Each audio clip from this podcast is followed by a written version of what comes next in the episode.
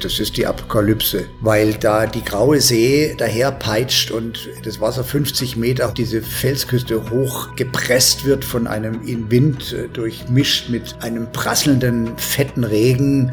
Sturmböen, Wolkenfetzen, die wie apokalyptische Reiter den Horizont entlang jagen.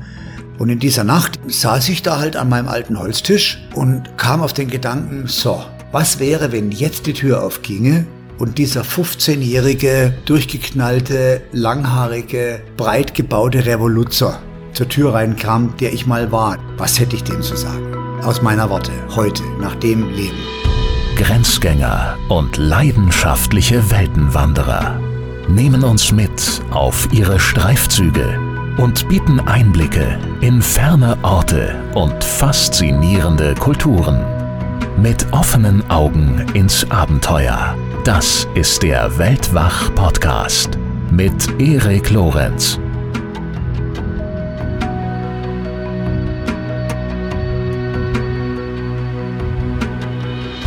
Eine einsame Holzhütte irgendwo in der Wildnis Norwegens. Dorthin zieht sich der Gast dieser Episode gern zurück. Dort war es, dass ihm die Idee für einen Roman kam und genau dort spielt auch ein wesentlicher Teil eben jenes Romans. In dieser Hütte werden zwei ungewöhnliche Männer vom Schicksal zusammengeführt. Der eine ein weiser Abenteurer, der andere ein junger Ausreißer. Der eine am Anfang und der andere am Ende seines Lebens. Und in ihrem ungewöhnlichen Aufeinandertreffen lernen die beiden voneinander, was die Reise, die wir unser Leben nennen, wirklich ausmacht. Jedenfalls nach den Erfahrungen von Jochen Schweitzer, der dieses Buch geschrieben hat. Der Titel lautet die Begegnung, eine Geschichte über den Weg zum selbstbestimmten Leben. Jochen Schweizer dürftet ihr alle kennen. Er ist einer der bekanntesten Unternehmer Deutschlands. Er ist Extremsportler, Bestsellerautor, TV-Persönlichkeit und war auch schon bei Weltwach zu Gast in Episode 123. Nun ist er also wieder bei uns und zwar für ein Gespräch über Erfahrungen und Erkenntnisse,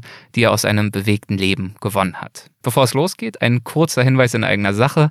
Wie ihr wisst, planen wir für diesen Sommer vier weitere Ausgaben unseres Weltwach-Reisefestivals auf dem Kunterbundhof von André Schumacher. Also ein Festival drei Tage lang mit Live-Vorträgen, Live-Musik, Lagerfeuer, Zelten und so weiter und so fort. Und äh, eine Ausgabe, das ist die mit Andreas Altmann, ist jetzt bereits ausverkauft. Aber für die anderen drei gibt es noch Tickets. Wenn ihr also Lust habt, schaut gern auf weltwach.de vorbei.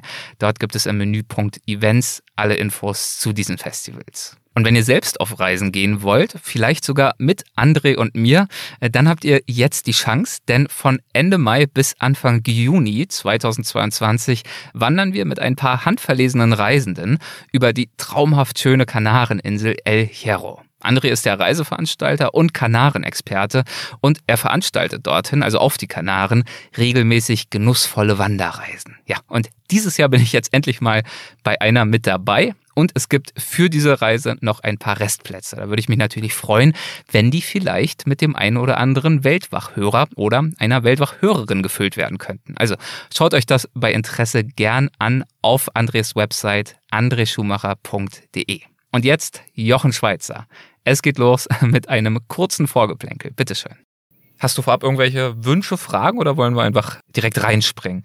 Hast du es gelesen? Ja, ja, natürlich. Jede Seite. Cool. Okay, was steht auf Seite 221 rechts oben?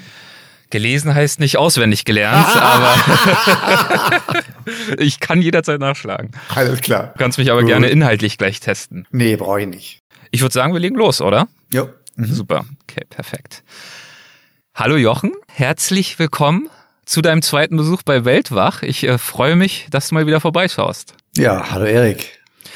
Wir haben uns äh, das letzte Mal unterhalten, unter anderem über deine Jugend. Wir haben sehr ausführlich über deine wirklich abenteuerliche Reise nach und durch Afrika gesprochen, diesen wahnsinnigen Motorradtrip damals, über deine Wiederankunft in Deutschland, darüber, wie dich äh, diese Erfahrungen dieser großen Reise damals geprägt haben.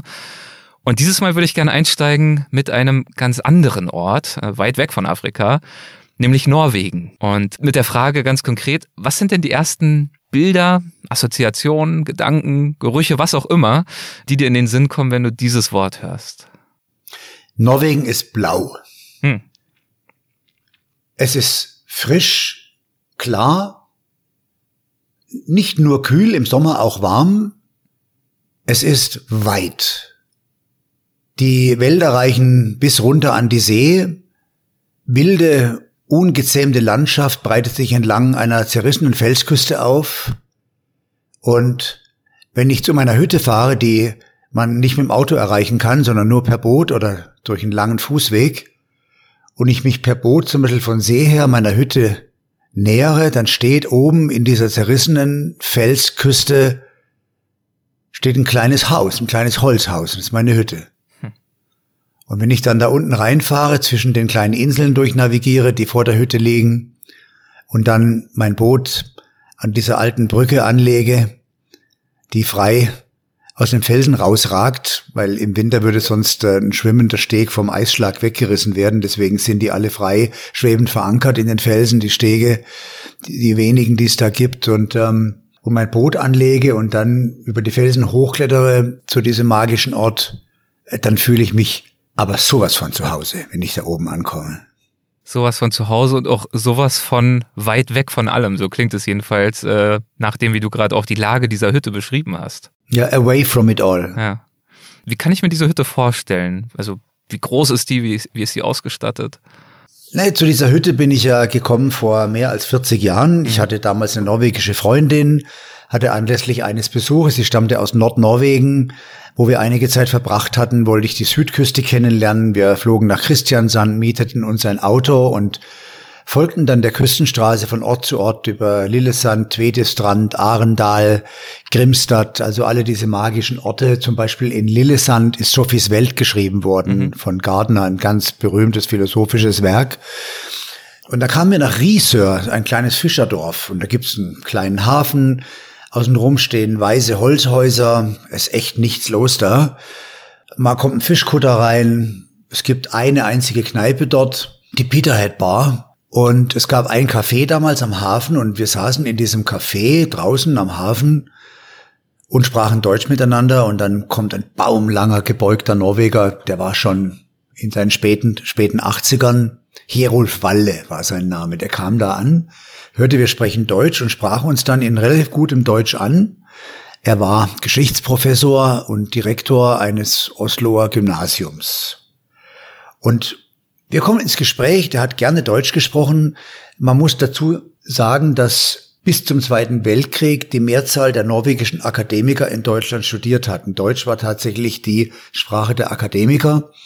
Und das hat sich ja nach dem Weltkrieg dann leider verändert. Aber bis dahin war das Deutsche schon ein Teil auch des norwegischen Sprachgebrauchs. Mhm. Und er hat gerne Deutsch gesprochen. Und ähm, wir kamen so ins Gespräch und ich habe ihm natürlich schon vermittelt, wie fasziniert ich bin von dieser Landschaft. Und dann sagt er zu mir, willst du eine Hütte kaufen? und ich so zu ihm, ja, Moment mal, also äh, was für eine Hütte denn? Ja. Berechtigte Frage. genau. Und dann hat er gesagt, ja, die, die steht da draußen an der Steilküste, da gibt's aber keine Elektrizität. Kein Strom, kein Wasser, kein Telefon, da gibt's nichts. Da gibt's nur die Steilküste und diese Hütte. Und da war ich natürlich sofort interessiert. Jetzt hatte ich damals aber echt nicht, nicht viel Geld. Also jetzt zu sagen, oh, kaufe ich mir halt. Ne? Das musste ich ja erst mal sehen. Ich habe mhm. aber erst mal gar nicht gefragt. Und dann sagt er zu mir, willst du mal sehen? Und dann stiegen wir in so ein kleines offenes Boot mit so einem knatternden 6 PS Außenbordmotor und dann ging es irgendwie acht Meilen über ein Fjord, ein Stück über die offene See raus an die Steilküste dann durch dieses Scherenlabyrinth äh, fädelte der das Boot dann da durch und landete an dieser Brücke, an der besagten, an. Und der alte Mann, der stieg noch sehr rüstig über die Felsen da hoch und dann erschloss sich dieser magische Ort, der mal eine Wikinger-Tinkstätte gewesen war. Und ich fragte ihn, aber wieso willst du, wir waren dann schnell per Du, wieso willst du das verkaufen?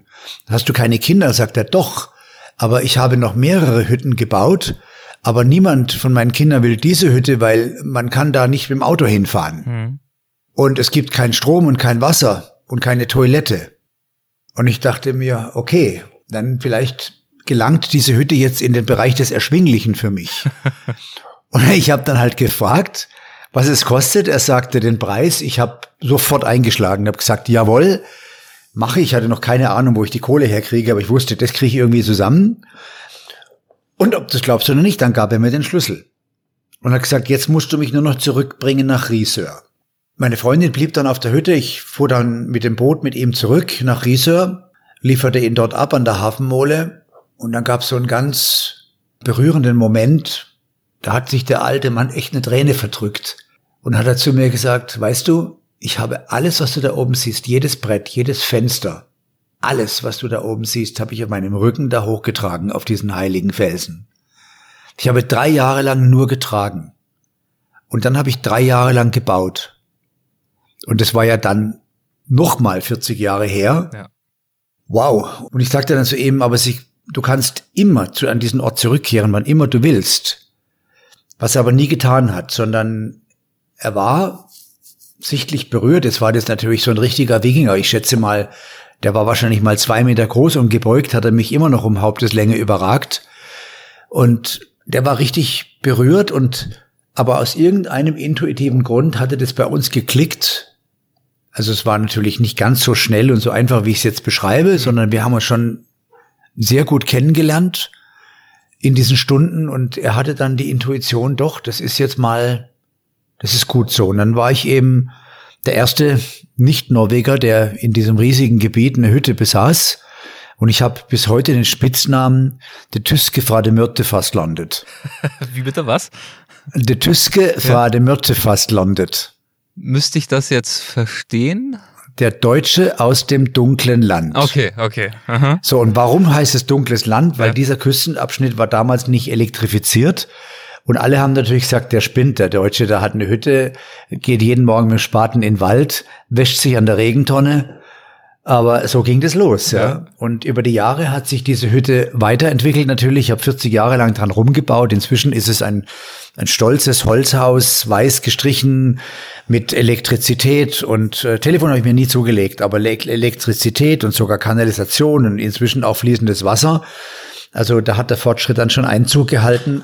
Das äh, war äh, gerade übrigens eine tolle Geschichte. Kannte ich so in der Form offen gestanden noch nicht, obwohl ich mich, glaube ich, ganz gut vorbereitet habe. Äh, vielen Dank, dass du die geteilt hast. Ähm, das heißt, also so abgelegen wie diese Hütte liegt, wie bekommst du zum Beispiel die Nahrungsmittel dorthin? Musst du dann wirklich alles nach wie vor auf deinen eigenen Schultern durch den Wald dorthin schleppen? Ja, aber nicht mehr so weit. Okay. Also als ich die Hütte kaufte, mhm. war es 15 Kilometer Fußmarsch durch die Wildnis. Wow. Das war dann schon mühsam. Dann ja. ist man immer von der See her natürlich hingefahren. Und das ist nicht so schwer, ja. Du gibst, da gibt einen Lebensmittelladen da in dem kleinen Dorf, da kaufst du die Lebensmittel, packst den Rucksack und dann kletterst du über die Felsen hoch. Das war nie ein Problem, die Versorgung. Und ähm, und du gehst täglich fischen, du ziehst dir den Fisch, den du essen willst, direkt aus dem Meer und sind ja so fischreich dort, du kannst wirklich entscheiden, mag ich heute mal eine Scholle essen oder esse ich Schellfisch oder will ich einen Seelachs fangen oder einen, Köhler oder einen Dosch oder eine Makrele. Das kann man fast wahlweise sich auswählen, welchen Fisch möchte ich heute essen und dann fährst du morgens raus und fängst ihn dir. Mhm. Und das hat sich dann aber verändert, weil dann später wurde eine Straße gebaut. Also ich kann heute bis auf einen Kilometer hinfahren an die Hütte. Es bleibt dann die Kletterei hoch auf die Felsen, die bleibt. Ähm, näher kann man da nicht fahren, ist aber auch okay. Und da gibt es in der Nähe so einen Bauernhof und der passt auch bisschen auf auf meine Hütte. Und dann sind auch im weiteren Umfeld natürlich in den 40 Jahren weitere Hütten gebaut worden. Äh, ich habe inzwischen auch Nachbarn, nette Nachbarn. Östein, Fongen zum Beispiel. Sein Vater hieß Sigurd, der starb auf dieser Hütte. Also ist gleicher Jahrgang wie der Herold Walle und da war ich dann schon immer in den Sommern dort und irgendwann wurde der halt sehr alt und dann irgendwann auch sehr krank und wollte aber auf dieser Hütte sterben und der Sigurd war so mein Soulmate. Der sprach auch Deutsch, war eine Generation älter als ich, war sozusagen eine kleine Kletterei über den Felsen, mhm. nicht sichtbar, aber doch in meiner Nähe mit seiner Hütte und das war einfach schön. Und sein Sohn hat es dann übernommen, der heißt Östein, das heißt einsamer Felsen. Hm, guter Name. Und ich weiß sogar, warum der Junge so heißt. Ja, warum? Weil er mir erzählt hat, wo er ihn gezeugt hat. ich habe es mir fast gedacht. das ist sehr, sehr gut. Okay. Einsamer Felsen. Östein. Okay, also es gibt auf deiner Hütte mittlerweile Strom und Wasser. Ich äh, vermute mal, dass sie trotzdem äh, jetzt nicht über die Jahrzehnte zu einem kleinen Schloss mutiert ist. nee, natürlich nicht. Ein ganz einfaches, ein, eine ganz einfache Hütte ohne jeden Luxus. Ja. Aber eben mit einem weiten Blick über, über, über das fantastische Meer dort und diese fantastische Landschaft. Wann und warum begibst du dich heute jeweils dorthin? Also was versuchst du aus deinen Aufenthalten dort für dich zu ziehen? Der Fachbegriff heißt sensorische Deprivation. Mhm. Außenreizentzug. Mhm. Wir leben ja in einer Welt der Reizüberflutung, der Informationsüberflutung und wir leben in einer Geschwindigkeit, die nicht gesund ist. Es gibt da diese schöne Geschichte einer englischen Expedition in Himalaya, wo der Expeditionsleiter, weil das Wetterfenster günstig war, die Sherpas, also die Träger, angetrieben hat, mit einem gewaltigen Fußmarsch die Anmarschzeit zu halbieren und dafür doppelte Gage zu zahlen. Und nach etlichen Tagen dieses Gewaltmarsches, obwohl die Träger waren körperlich durchaus in der Lage, das durchzuhalten, setzten sich die Träger nieder und standen dann morgens nicht mehr auf. Und dann fragte der englische Expeditionsleiter den Chef der Sherpas, warum geht er nicht weiter? Was ist los? Zahle ich euch nicht genug? Und dann antwortete der, der Chef der Sherpas, nein, aber wir sind jetzt so lange, so schnell gegangen, dass wir unseren Seelen die Gelegenheit geben müssen, uns wieder einzuholen, um sich mit uns wieder zu vereinen. Mhm. Und das ist genau das, was stattfindet, wenn ich auf meine Hütte gehe. Schön. Das ist schön. Bedeutet das, dass du in den meisten Fällen dich dort auch allein hinbegibst oder nimmst du Absolut. auch gerne Kind und Kegel und äh, Freunde und Familie mit? Nee, natürlich kommen auch manchmal Freunde zu ja. Besuch oder meine Söhne kommen da hoch. Ähm, es kommen selten Frauen da hoch, obwohl es inzwischen recht komfortabel ist. Wir haben sogar eine Toilette. Mhm. Es gab natürlich Zeiten, wenn du morgens im Spaten in den Wald gehst und hast nur eine Regentonne. Das ist ja für manche Frauen schon ähm, so abschreckend. Kann sie nicht so beeindrucken. Ja. Ich lade dich auf mein, ich lade dich in mein edles Sommerhaus nach Norwegen ein und dann drückst du ja morgen den Spaten in die Hand. Sie kann ja dann auch nicht weg ohne weiteres. Äh, nee, die kommt da nicht weg. Ja. Ne? Also das war aber auch nie mein Ziel. Ja ähm, irgendjemanden zu beeindrucken damit, sondern es ist eben, gehört zu mir wie mein Leben und äh, die Tatsache, dass ich dort oben allein bin, heißt ja nicht, dass ich einsam bin. Mhm. Ja, das ist eine wichtige Differenzierung. Es spielt auch im Buch eine Rolle an einer Stelle. Mindestens äh, komme ich auch nachher nochmal zu sprechen.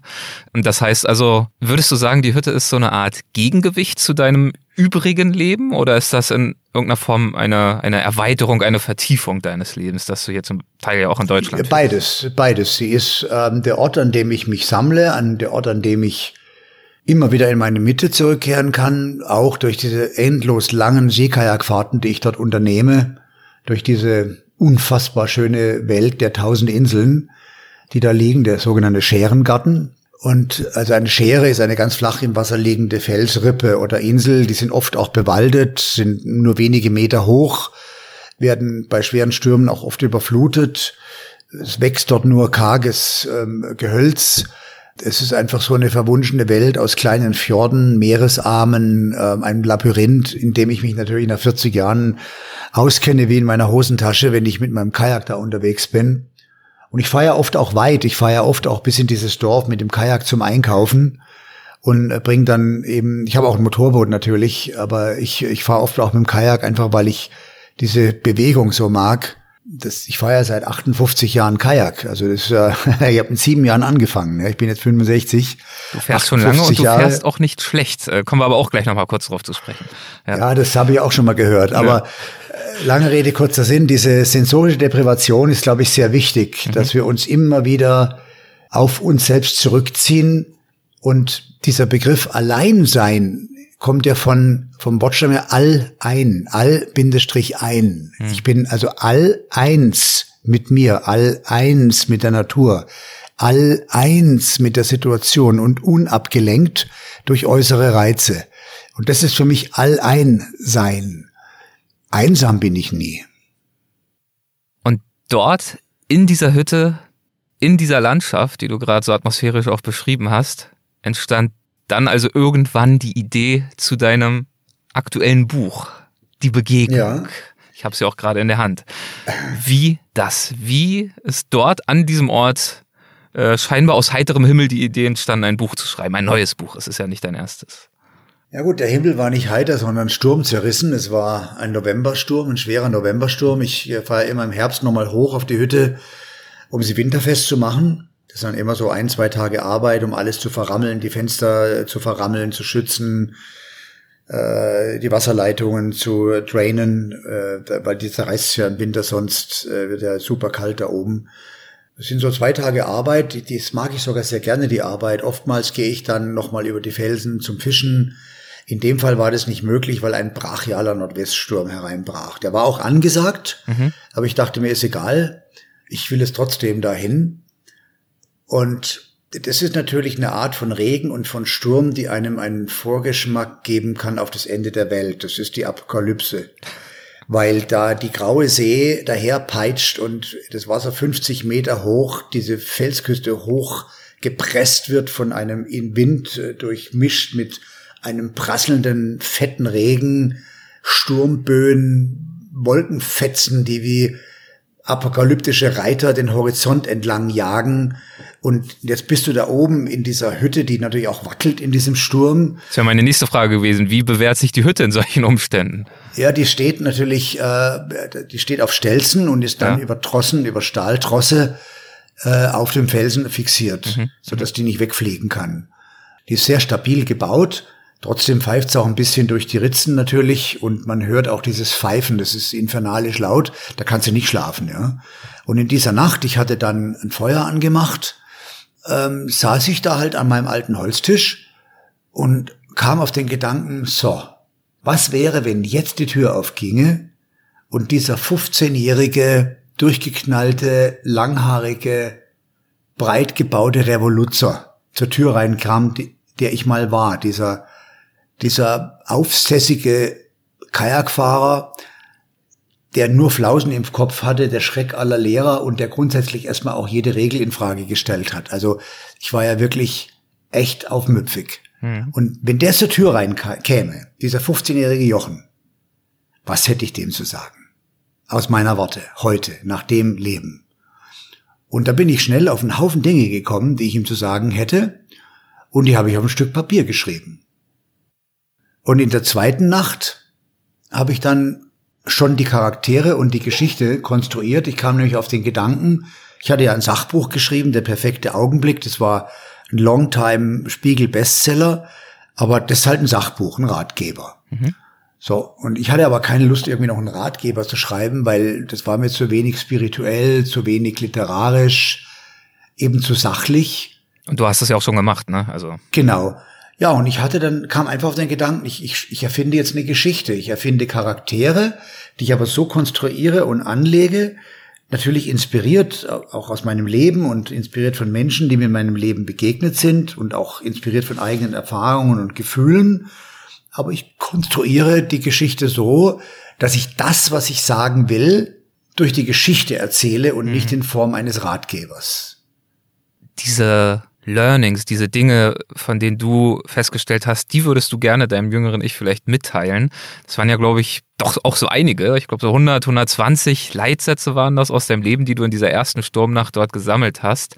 Ja, das stimmt. Ähm, das ist ja eine Menge. Hattest du, äh, mal so ganz kritisch gefragt, hattest du nicht die Befürchtung am Anfang dieses Prozesses, dass wenn man das alles literarisch verwebt, dass da schlimmstenfalls auch so eine Art Kalenderweisheiten einmal nach irgendwie bei rauskommen könnte? Nee, nee, die Befürchtung hatte ich zu keinem Zeitpunkt. Ich habe aber links erstmal tausend Seiten geschrieben, ja. Hm, okay. Und, äh, und dann hat, habe ich mit Hilfe eines Redakteurs, habe ich äh, die Themen verdichtet, die Charaktere verdichtet. Ja. Äh, ich bin ja jetzt kein äh, Romancier, obwohl ich inzwischen als solcher bezeichnet wurde. Da muss ich noch eine kleine Anekdote erzählen. Ja, als das Buch rauskam, war ich dann eingeladen auf die Buchmesse in Wien und da gibt's dann so eine Bühne und unten gibt's ein Auditorium. Da sitzen je nach Interesse am Autor zwischen 200 und 1000 Leute. Und dann gibt's diesen ORF-Literaturpapst, der dann halt im, keine Ahnung, fünf, sechs ähm, Autoren pro Tag interviewt da oben, mhm. äh, Coram Publico. Und das Gespräch begann interessant, weil er sagte, Herr Schweizer, ich habe Ihr Buch gelesen. Und ich muss Ihnen sagen, es ist ihnen ein Schlüsselroman gelungen. Es ist wirklich ein Schlüsselroman. Sie werden aber keinen Erfolg haben mit diesem Buch, weil es passt diametral überhaupt nicht zu ihrer Marke und zu ihrem Ruf. Und es ist so weit weg von ihrem Namen, dass man ihnen das schlicht und einfach nicht abnehmen wird. Hm. Wie hast du darauf reagiert? Äh, ich habe hab gedacht, es fängt ja gut an. so, jetzt bin ich ja ich bin ja auch gewöhnt, ab und zu mal auf die Mütze zu kriegen, dachte mir, okay, fängt ja gut an, schauen wir mhm. mal. Äh, schauen wir mal. Aber ich habe gleichzeitig hat es bei mir etwas ausgelöst, nämlich mich furchtbar anzustrengen, das Buch auch erfolgreich zu machen. Also ohne jetzt diese Klatsche hätte ich wahrscheinlich gesagt, gut, lassen wir es halt mal laufen, schauen wir mal, wenn der mich jetzt gelobt hätte. Aber es hat dann bei mir natürlich ausgelöst, okay, dann schauen wir mal, wo der Paddel der Most holt. Ich habe mir aus einem Interview, das du kurz vor oder kurz nach Erscheinen des Buches gegeben hast, äh, auch einen kleinen Satz notiert, der passt ja ganz gut rein, da hast du gesagt, also das Ding wird entweder eine Bombe oder es floppt. Es kann nicht durchschnittlich werden. Also so ein bisschen scheinst du ja, ich weiß nicht, ob Skepsis der richtige Begriff ist, aber zumindest du konntest offenbar nachvollziehen, was er meint ansatzweise. Ja klar, ich bin ja kein Romanschreiber ja. und ich bin ja Klar, ich konnte schon immer gut schreiben und als Schüler standen dann meine Aufsätze oft im Schuljahrbuch, aber äh, jetzt reden wir ja nicht über eine literarische Qualität und meine Sprache ist ja auch, es gibt ja auch, wenn man sich die Rezensionen durchliest, auch durchaus Leute, die sagen, meine Sprache wäre jetzt nicht literarisch genug für einen Roman. Ähm, andere Menschen sehen das anders, weil es eine ehrliche, aufrichtige, authentische Sprache ist, eben meine Sprache. Und weil, äh, das will ich vielleicht hinzufügen, weil ich finde, die Stärke der Sprache in diesem Buch ist, dass sie zur Geschichte passt und einen Stil hat einer, einer mündlichen Erzähltradition. Und deswegen die Kritik, sie sei nicht literarisch, erstens finde ich persönlich, ganz ehrlich, stimmt nicht. Zweitens, selbst wenn es so wäre und in dem Ausmaß, in dem es vielleicht so ist, stärkt für mich das eher die Atmosphäre, die durch diese Sprache in Verbindung mit der Geschichte geschaffen wird. Aber gut, das noch am Rande. Ja klar, ich meine, ich habe das Buch da oben auf meinem heiligen Felsen geschrieben. Das, mhm. das hat einen Einfluss auf dich. Du redest dort anders, du bist anders. Okay, also du hattest diese Leitsätze, du hattest die Idee, den Roman zu schreiben. Ähm, man muss ja auch sagen, äh, dein Verlag wartete ja auch schon händeringend auf ein neues Buch von dir. Die haben dir auch gesagt, komm, wir zahlen dir einen Vorschuss, schreib, was du willst, Hauptsache du machst irgendwas, äh, fang jetzt einfach mal endlich wieder an. Dann gab's also die Idee, haben wir verstanden. Aber warum hattest du als Unternehmer, der nun auch schon zwei Sachbücher geschrieben hatte, warum hattest du denn Lust, einen Roman zu schreiben? Also warum und vielleicht auch für wen hast du das Buch geschrieben? Ich wollte etwas weitergeben. Ich bin jetzt, ich trete jetzt in die dritte Lebensphase ein. Da sage ich gleich noch was dazu, wie ich das sehe.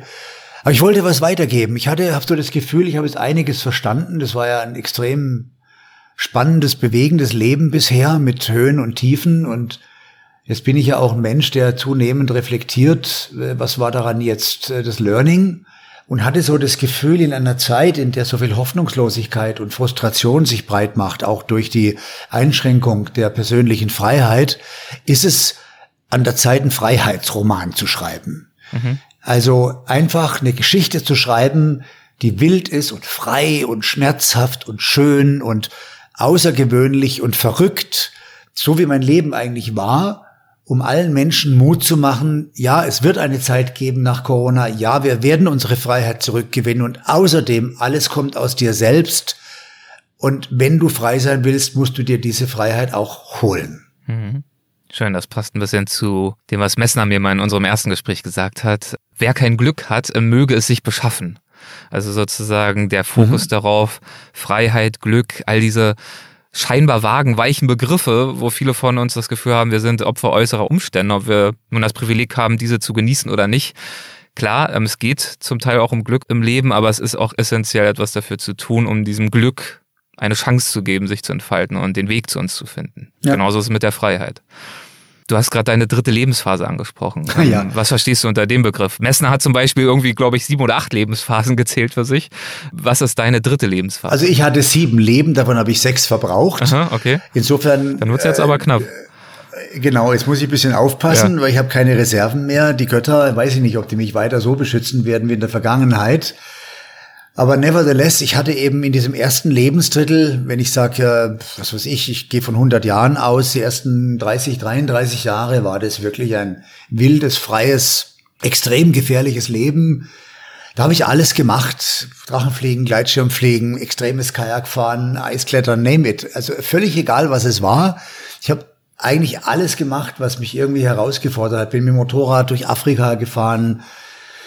Es war eine wunderbare Zeit ohne jede Verantwortung für irgendeinen anderen Menschen oder für eine Sache, äh, sondern nur auf mich selbst bezogen und unterwegs auf der linken Spur und das Leben einfach alles, was sich mir dargeboten hat, habe ich mitgenommen. Wenn es mich damals der bröselt hätte und es sind ja viele meiner Freunde viel zu früh ausgecheckt, wenn ich jetzt auch ausgecheckt wäre, dann hätte der eigentlich um mich nicht weinen müssen, weil he had it, I had it. Mhm.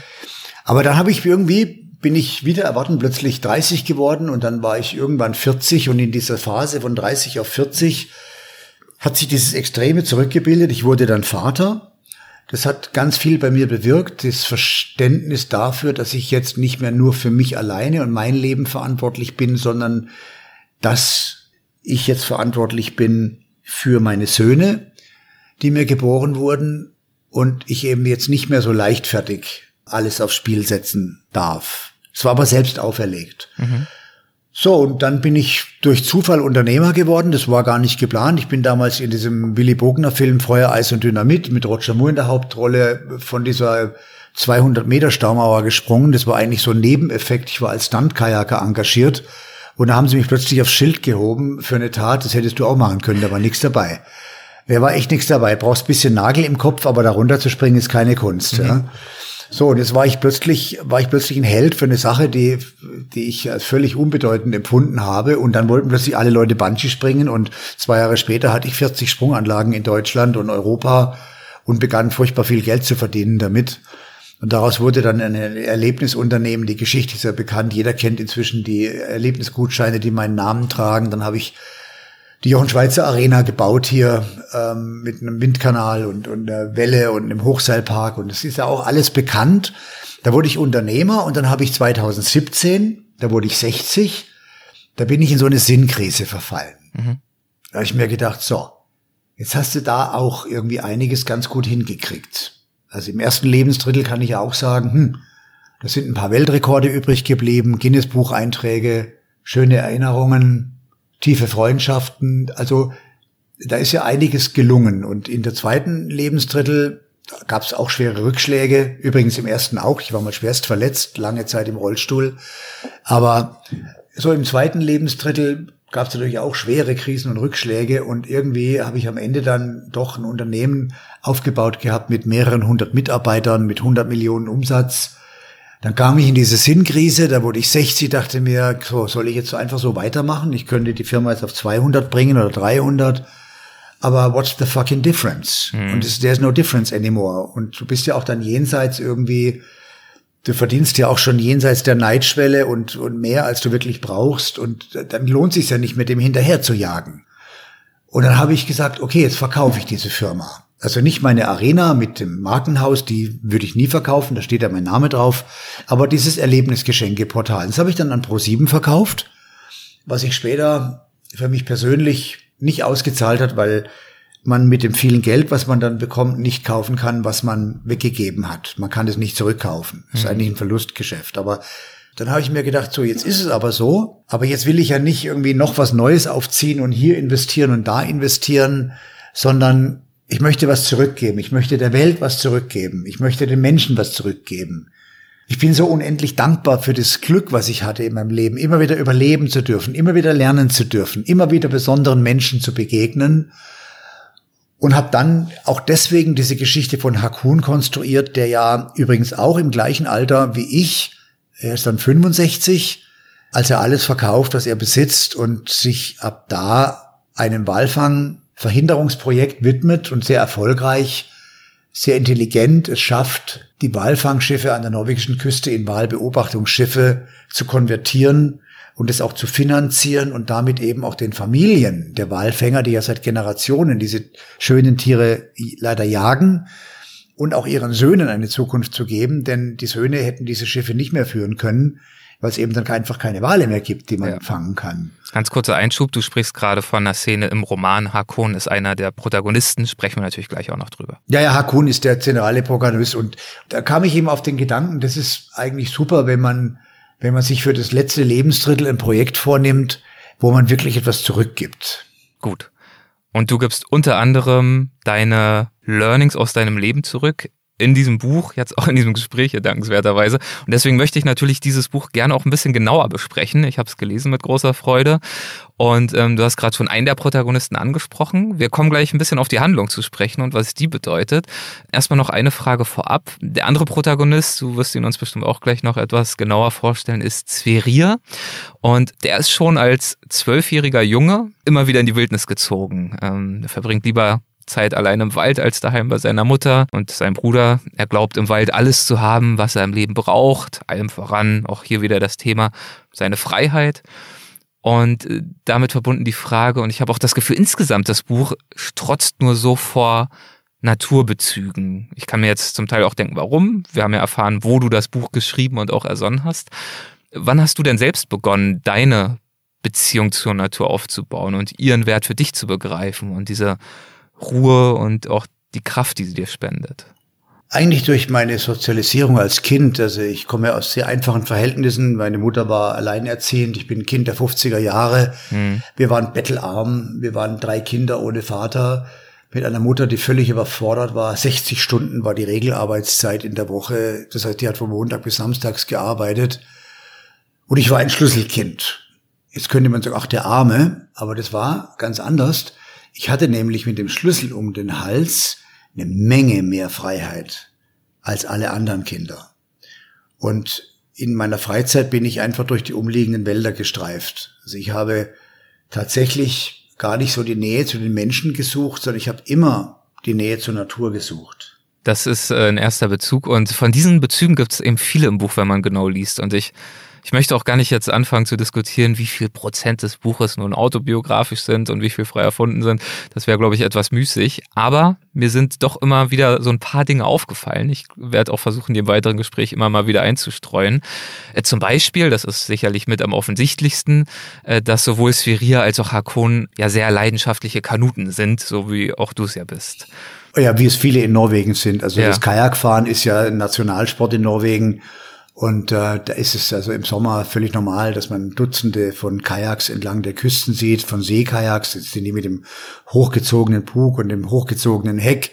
Das ist jetzt nicht so überraschend, aber mhm. es ist richtig, natürlich ist das Kajakfahren meine, ja, meine Hauptsportart oder die Sportart, über die ich sozialisiert wurde, über die ich zu Kräften kam, über die ich die größten Abenteuer erleben durfte. Und ähm, letztlich ist ja die Idee des Romans war, wie kann ich das hinkriegen, dass in einer Sturmnacht ein Junger, das ist der 15-jährige, ja, den ich mir vorgestellt habe, was mhm. wäre, wenn ich da zur Tür reinkäme, auf den Alten trifft. Mhm. Und dann habe ich eine Geschichte konstruiert eines alten Abenteurers, der heißt Hakun. Hakun weiß nicht, wer sein Vater ist. Aber Hakun heißt auf altnordisch der lichte Sohn oder der große Sohn. Und die Botschaft hinter dem Namen ist doch die, dass jeder der große Sohn seines Vaters sein kann, Ganz egal, wer sein Vater ist, weil das nämlich nicht von seinem Vater abhängt. Und jede Tochter kann die große Tochter ihres Vaters sein, auch wenn sie nicht weiß, wer ihr Vater ist, weil das nicht von ihrem Vater abhängt, sondern nur von sich selbst. Und Hakun ist ein Polheld, ein alter Abenteurer, ein erfolgreicher Unternehmer, der schwer erkrankt, im Alter von 94 Jahren auf dem Weg ist, noch einmal auf seine geliebte Hütte, um dann aber auch selbstbestimmt zu sterben. Mhm. Getreu der indigenen Tradition, dass in manchen indigenen Völkern alte Menschen in den Wald gehen mit den Worten I am complete und nicht zurückkehren und beglückwünscht werden und verabschiedet werden von ihrem Stamm, aber nicht zurückkehren. Und alle wissen das. Und die singen und freuen sich, weil dieser Mensch sein Leben erfüllt hat, I am complete und jetzt geht, in eine andere Daseinsform übergeht. Und in dieser indigenen Tradition fährt Heimdall mit einem Schiff nochmal in diesen kleinen Hafen, macht sich auf den Weg durch die Wälder, gerät in einen mächtigen Sturm, schafft es gerade noch auf seine Hütte und findet in dieser Sturmnacht. Hakon, nicht Heimdall. Hakon, Entschuldigung. Ja, mhm. nee, Heimdall ist ein Geschichtslehrer, genau, genau. ist eine andere Figur im Roman. Ja, Hakon. Ja. Äh, und, ähm, und findet in dieser Sturmnacht diesen Jungen, der ausgerissen war vor einer schweren seelischen Verletzung, vor einer Familie, die nicht seine Familie war und sich übers nachtschwarze Wasser in einer stillen Nacht davon gemacht hat mit seinem Kajak über den heimischen Fjord und rausgepaddelt ist auf die offene See, um dann 2000 Kilometer nach Norden sich durchzuschlagen, diese raue, wilde Küste entlang und dann in diesem gewaltigen Sturm strandet. Und so beiden, so finden sich die beiden. Also Hakun findet Sverrir, nimmt ihn auf in seiner Hütte. Und jetzt beginnt diese magische Nacht, in der natürlich Hakun von Sverrir wissen will, Junge, wie kamst du in diese Situation? Was ist deine Geschichte? Und nach einigem Zögern erzählt Sverir seine Geschichte und ich erzähle diese Geschichte in der dritten Person. Das liest sich, ach, ich glaube schon wie ein spannender Abenteuerroman. Aber es gibt dann Zwischenspiele, in denen die beiden immer miteinander sprechen. Da ordnet also der Hakun, der ihm aufmerksam zuhört, das Erzählte und Erlebte des Sverir ein in seine Lebensphilosophie und gibt ihm ein Feedback. Und Sverir fragt auch nach. Und in dieser Kommunikation, wo scheibchenweise sich die beiden ihre Geschichten erzählen, ihres Lebens, erschließt sich diese ganze Mythologie der nordischen Heldenreise nach Ludwig Campbell. Ludwig Campbell ist ja ein Mythenforscher. Ja. Und ich habe diese 17 Stationen strukturiert in den Roman eingearbeitet, aber auch Elemente der nordischen Mythologie, der Geschichtslehrer zum Beispiel des jungen Hakun heißt Heimdall und Heimdall war der Wächter der Götter oder der hat Ansgard beschützt, also die Götterwelt. Er war der Torwächter und als Torwächter hat auch dieser Geschichtslehrer fungiert, weil er eben Hakun mit der großen Literatur vertraut gemacht hat und aus diesem wilden Jungen dann einen durchaus belesenen und intelligenten Burschen gemacht, bevor der dann irgendwie auch aufgebrochen ist auf, aufs große Abenteuer. Das heißt, die zentrale Zusammenkunft, die zentrale Szene entfaltet sich in einer Hütte, ganz offenbar ähnlich wie jene, in der du auch dort in Norwegen äh, zu Hause bist, in einer Sturmnacht, ähnlich wie auch jene, in der dir die Idee kam für dieses ganze Projekt. Genau. Mhm. Und dann entspannt sich dieses Gespräch. Sverir beginnt zu erzählen, Hakun beginnt zu erzählen. Worum geht's dabei im schlussendlichen Sinne in der Essenz? Was möchte Sverir, nachdem er dann die Weisheit und die Lebenserfahrung Hakuns ja auch erfasst, was möchte er von ihm erfahren und verstehen lernen? Genau das, was ich vermitteln will. Die zentralen, wichtigsten Botschaften. Zum Beispiel, es gibt eine berührende Schlussszene, da habe ich, ich muss zugeben, da habe ich echt geheult, wo ich es geschrieben habe. Ich habe dann, ich trinke ja sonst keinen Tropfen Alkohol. Wenn ich schreibe, dann, dann ziehe ich mir auch mal ein Glas Rotwein rein oder auch mal zwei. Und dann werde ich so weinselig. Sehr emotional. Weinselig, genau. und da gibt's eben diese Verabschiedung der beiden nach dieser langen Geschichte ganz am Ende des Buches und dann nimmt Hakun Sverir ein Versprechen ab. Dafür bekommt aber Sverir auch etwas. Er bekommt den Schlüssel zum Leben. Und Hakun erklärt dem Sverir, wie wichtig es ist, zu verzeihen, denen zu verzeihen, die ihn so schwer verletzt haben. Hm. Das rechtfertigt nicht das Verhalten derjenigen, die ihn verletzt haben. Es ändert ja auch nichts daran. Es ist so passiert. Und die Voraussetzung für radikales Verzeihen ist erstmal Akzeptanz, dass es eben nur diese Vergangenheit sein kann. Und es gibt keine andere Vergangenheit als die, die eben stattgefunden hat. Und dies zu akzeptieren, wirklich tief zu akzeptieren, dass das jetzt so ist und unverwandelbar so ist, ist eine Voraussetzung dafür, radikal zu verzeihen. Und radikal zu verzeihen bedeutet ja nicht, dass es in irgendeiner Form eine Rechtfertigung gäbe für das, was getan wurde, aber durch radikales Verzeihen bricht man selbst aus aus einem emotionalen Gefängnis, in dem man sonst lebenslang verhaftet bliebe in Erinnerung daran und verzeihen zu können, radikal verzeihen zu können, ist eine Voraussetzung für die dritte Ebene der Freiheit. Es gibt ja diese drei Ebenen der Freiheit und die dritte und wichtigste Ebene der Freiheit ist die emotionale Freiheit. Mhm. Das ist schön. Bist du selbst gut darin, so radikal zu verzeihen? Fällt dir das mittlerweile, wenn du dir dieses Bewusstsein ja schon anscheinend vor einiger Zeit drauf geschafft hast, fällt dir das leicht oder ist das ein Ringen? Am Anfang dieses Prozesses ist es mir erstmal relativ gut gelungen, anderen zu verzeihen. Mhm. Das fand ich noch vergleichsweise einfach, aber sich selbst zu verzeihen für Fehler, die man gemacht hat. Das ist ein guter Das Punkt. ist nochmal ungleich schwerer und auch dazu gibt es eine Lektion, die Hakun dem Sverir vermittelt, dass es nämlich noch viel schwerer ist, sich selbst zu verzeihen. Nicht nur anderen zu verzeihen, sondern sich selbst zu verzeihen für Fehler, die man gemacht hat, die man nicht zurückdrehen kann. Und das ist etwas, da habe ich sehr, sehr lange gebraucht, mir selbst verzeihen zu können und zu akzeptieren, dass ich eben diesen Fehler gemacht habe und dass ich ihn nicht ändern kann. Aber umso sorgsamer lernt man dann mit Worten umzugehen, denn Worte können ja furchtbar verletzen. Genau genommen sind ja Worte wie Taten. Man kann sie nicht zurücknehmen. Das ist eine, das ist eine sehr starke Botschaft und glaube ich auch äh, eine sehr, sehr wichtige Botschaft, weil es eben so schwer ist, sich selbst zu verzeihen. Ja, wenn wirklich was vorgefallen ist mit Tragweite. Eine andere zentrale Botschaft, die Hakon vermittelt im Sphärier, die mir auch sehr gut gefallen hat, lässt sich in einem sehr, sehr schönen Satz zusammenfassen. Schnitze das Leben aus dem Holz, aus dem du gemacht bist. ja. Sprich, verzweifel nicht an deinen Schwächen, versuch nicht dich zum perfekten Menschen zu machen, vergleich dich nicht mit anderen, also das schwingt für mich da alles mit, sondern geh in dich und finde heraus, aus welchem Holz du geschnitzt bist und nutze das für das, was du bauen möchtest aus deinem Leben. Ist dann natürlich aber am Ende auch wieder leichter gesagt als getan, weil dann stellt sich natürlich die Frage, ja, aus, aus welchem Holz bin ich denn geschnitzt? Und das ist genau die Frage, die dann Spherier dem Hakun sofort stellt. Hakin, Hakun sagt es. Genau, also die Menschen, die eben nicht wissen, was ihre, also darum geht's ja am Ende, was ihre wahre Leidenschaft, was ihr tieferes Ich ist, ähm, wo mhm. ihre Stärken liegen, wo der Sinn ihres Lebens besteht, das sind ja die Fragen, die tatsächlich erstmal beantwortet werden müssten, um dieses Holz dann zu schnitzen. Wie kann ich das schaffen? Wie, was sagt Hakun, wie diese Antworten sich vielleicht finden lassen? Hakun erklärt im Sphärier, dass es drei Säulen gibt, auf denen das Fundament des eigenen Seins und auch der eigenen Seinsbestimmung fußt. Das erste, die erste Säule ist die Notwendigkeit zu akzeptieren, dass man Teil einer genealogischen Kette ist und das kann man sich nicht aussuchen. Also du hast zum Beispiel, Erik, ähm, in den letzten zehn Generationen genau 1024 direkte Vorfahren. Mhm. Ich auch. Mhm. Und jeder Hörer auch.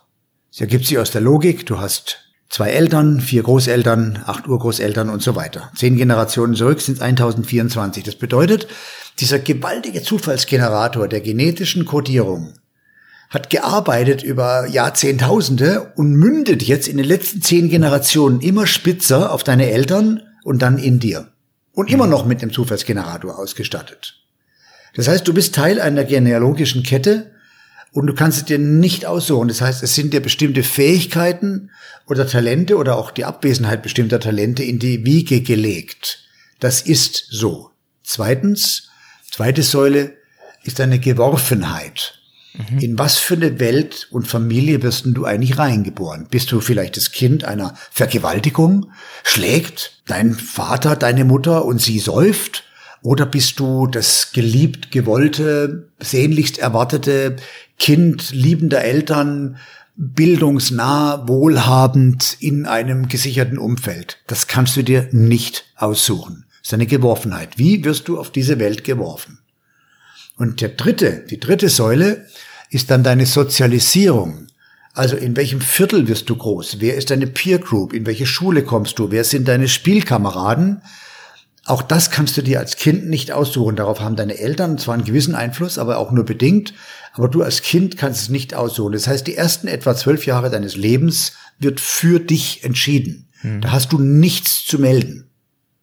Und dann so im Alter von 14, 15 Jahren beginnst du, kannst du beginnen, Verantwortung für dein eigenes Leben zu übernehmen und kannst aus dir selbst heraus, immer auf diesem Fundament der drei Säulen, dein Leben entfalten. Indem ich aber akzeptiere, dass ich eben aus einem bestimmten Holz geschnitzt bin, was ich mir nicht aussuchen konnte, akzeptiere ich auch, dass mir nicht jeder Weg offen steht. Nicht jeder kann alles erreichen. Es gibt ja diese Coaches, die sich auf die Bühne stellen, du kannst alles erreichen, wenn du, du nur willst. Genau, genau, ja. ja. Bullshit. Aus mir hätte nie ein Fußballer werden können. Da fehlt mir jedes Talent, ja. Ich hätte auch nie, aus mir wäre auch kein Mathematiker geworden oder ein guter Schachspieler. Da fehlt mir die Intelligenz, ja. Dafür habe ich andere Eigenschaften, die mich halt besonders gemacht haben und die habe ich kultiviert. Ich habe mich auch nie bemüht, an meinen Schwächen zu arbeiten. Die Lehrer haben immer gesagt, Jochen, du musst an deinen Schwächen arbeiten. Das habe ich nicht gemacht, sondern ich habe ein, zwei Stärken und das hat mir Spaß gemacht und ich habe meine ganze Energie darauf konzentriert, in diesen Stärken, wo ich sowieso schon gut bin, dann richtig gut zu werden. Mhm. Und das bringt dich dann im Leben auch weiter. Weil wenn du an deinen Schwächen arbeitest, dann wirst du mittelmäßig. Das bringt dich nicht weiter. Das sind alles so zentrale Botschaften, die übermittelt eben Hakun an Sverier und der sich ja, Sphärier wiederum, auch genau in diesem Alter befindet. Ist ja auch kein Zufall. 14, nee, 15 und so weiter, mhm. wo es dann eben losgeht, genau wie du sagst, wo das, naja, mehr oder weniger selbstbestimmte Leben dann anfängt. Anfangen kann. Genau. Und es gibt ja kein hundertprozentig selbstbestimmtes Leben. Mhm. Also in dem Augenblick, also bist du immer äußeren Zwängen auch unterworfen und, und auch deinem eigenen Wollen äh, in gewisser Weise ausgeliefert. Äh, natürlich kannst du als, als, als Asket dich in die Wüste zurückziehen und völlig bedürfnislos äh, leben. Es wäre aber es nicht mein Leben. Ich möchte schon mehr, mehr, mehr haben vom Leben, als in der Wüste zu sitzen und zu meditieren. Alles zu seiner Zeit habe ich auch gemacht. Ja. Aber ich glaube, es gibt so einen wichtigen Unterschied, ob du, ob du Eltern, also ob du Kinder hast oder nicht, weil in dem Augenblick, wo du Kinder hast, hast du mehr Verantwortung und bist nicht mehr ganz frei. Aber ich sage ja nicht, jeder kann ein vollkommen freies und vollkommen selbstbestimmtes Leben leben, aber ich glaube, jeder Mensch, jeder Mensch, jeder, der jetzt zuhört, kann ein Stückchen mehr Freiheit und ein Stückchen mehr Selbstbestimmung in sein Leben holen. Wenn er bestimmte Dinge akzeptiert und auch begreift, was kann ich tun, um eine Flugfläche höher zu steigen. Aber dafür ist natürlich immer noch so eine gewisse Introspektive notwendig, nicht wahr? Also ich kann natürlich erkennen, gut, ich habe eine genealogische Kette, die Geworfenheit, die Sozialisierung. Ich sollte vielleicht eher meine äh, Stärken kultivieren, als jetzt ewig an meinen äh, Schwächen rumzuwursteln. Und trotzdem fällt es ja vielen Menschen schwer festzustellen, wo ihre wahre Leidenschaft liegt. Was mache ich mit meinem Leben? Ich habe sie einfach noch nicht gefunden. Wie können wir damit anfangen? Du hattest irgendwann die Idee, diese Reise zu machen. Dir ist irgendwann durch Zufälle mehr oder weniger, hast du vorhin beschrieben, das Unternehmersein in den Schoß gefallen, möchte ich nicht sagen, aber ist dir begegnet, das hat sich entwickelt. Und trotzdem bin ich sicher, dass es ja auch ganz viele äh, Momente in deinem Leben gab, in dem du ganz bewusst und ganz reflektiert in dich gegangen bist und versucht hast, für dich auszuloten. Genau, es ist nämlich nicht schwarz oder weiß. Ja. Und uh, some opportunities in life only come once. Es gibt manchmal Abzweigungen im Leben, die kommen nur einmal. Mhm. Oder Chancen. Und dann muss man auch den Mut haben, beherzt zuzugreifen. Aber ich glaube, wir haben ja, wir erleben das jetzt ja. Ich erlebe das ja auch bei vielen Mitarbeitern von mir, die jetzt äh, neun Monate in Kurzarbeit waren. Unsere Kellner in der Arena, die einfach nicht mehr gut drauf sind und nicht mehr fröhlich sind, weil manchmal kommen den ganzen Tag gar keine Gäste, dann kommen wieder plötzlich auf einen Schlag viele. Also es sind schwere Zeiten für Menschen und dennoch glaube ich, dass es jedem Menschen hilft, zum Beispiel rauszugehen in die Natur. Hm. Also dieses in die Stille gehen, in die Natur gehen und das ist egal, ob das ein Waldspaziergang ist oder ob ich auf den Berg steige, ob ich mit einem Paddelboot einen Fluss runterfahre oder ob ich zum Wellenreiten gehe. Je nachdem, was mir gerade liegt und auf was ich Lust habe, auch ein Spaziergang in Stille durch den Wald führt dazu, dass ich reflektiere und dass ich vielleicht auf eine Idee komme. Und wenn du nicht weißt, wo deine Talente liegen, dann musst du eben so lange suchen, bis du sie gefunden hast.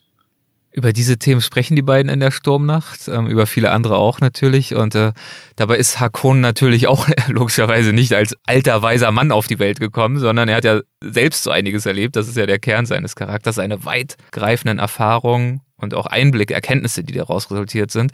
Und er blickt ja im Laufe der Handlung dann auch immer wieder auf sein Leben zurück. Zum Beispiel hat er als junger Mann beschlossen, ähnlich wie früher auch die Wikinger, auf große Fahrt zu gehen. Ähm, er hat damals sein ja. Stipendium aufgegeben, auf das er lange hingearbeitet hat und äh, hat dann beschlossen, stattdessen, statt dieser Sicherheit, mit dem Kajak von Norwegen nach England zu fahren. Also die weite See, das große Abenteuer statt klassischer Bildungsweg. Da fällt es ja auch nicht äh, schwer, wiederum Parallelen zu deinen jüngeren Jahren zu entdecken, oder? Ja, das ist richtig. Also das war eben eine, eine lebensentscheidende Kreuzung. Hm.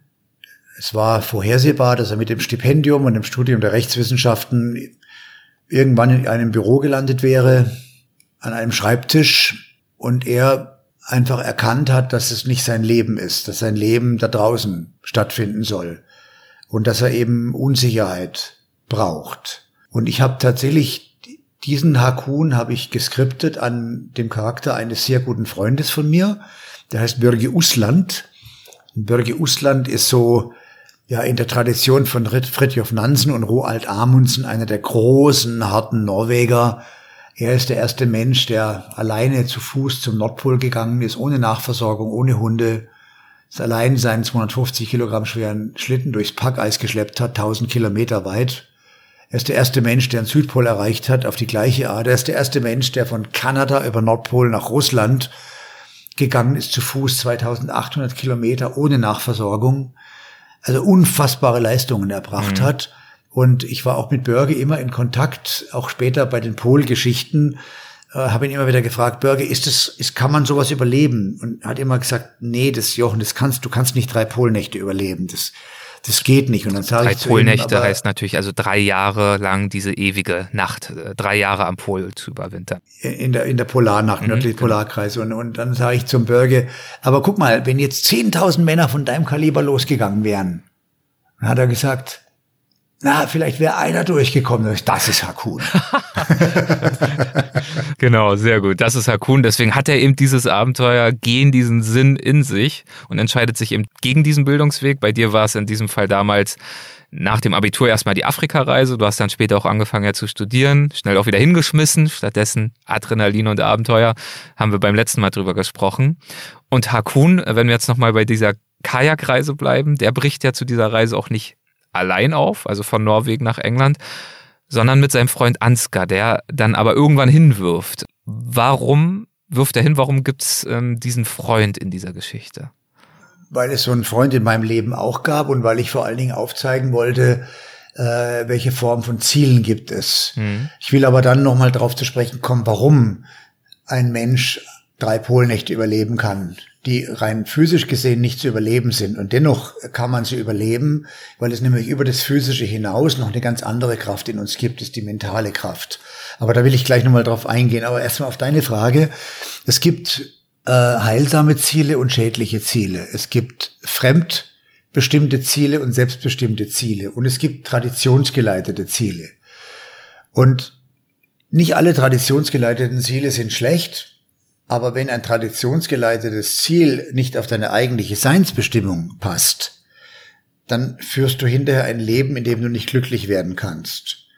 Das ist in den jungen Jahren sehr schwer zu entscheiden, was ist denn eigentlich meine Seinsbestimmung? Also was ist denn meine, meine wirkliche Seinsbestimmung auf dieser Erde? Weil wir sind ja keine höheren Automaten, die hier abgeworfen werden und einem vorher bestimmten Lebensweg folgen, sondern wir müssen schon selbst wissen, was unsere Bestimmung ist auf der Welt. Und wir müssen auch eine Vorstellung davon haben, wer oder was wir sein wollen. Und wenn, nur wenn wir die haben, können wir das auch werden. Oder vielleicht vielleicht auch nicht oder etwas anderes werden. Aber der Weg erschließt sich, indem man ihn geht. Aber du musst gehen. Du darfst nicht stehen. Das ist die wichtigste Botschaft. Und es ist ja so, dass er dann am Ende am Pol Ansgar verliert. Der, der Freund kommt ums Leben. Das ist sehr tragisch. Er fühlt sich sehr verantwortlich für den Tod von Ansgar und muss dann mit dieser Bürde noch zwei Polarnächte durchhalten. Also das sind zweimal neun Monate Finsternis.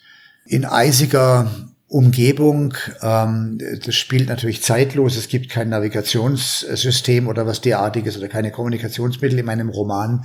Das spielt in einer zeitlosen Ära und mir geht's ja eigentlich um den Inhalt, um den Sinn der Sache.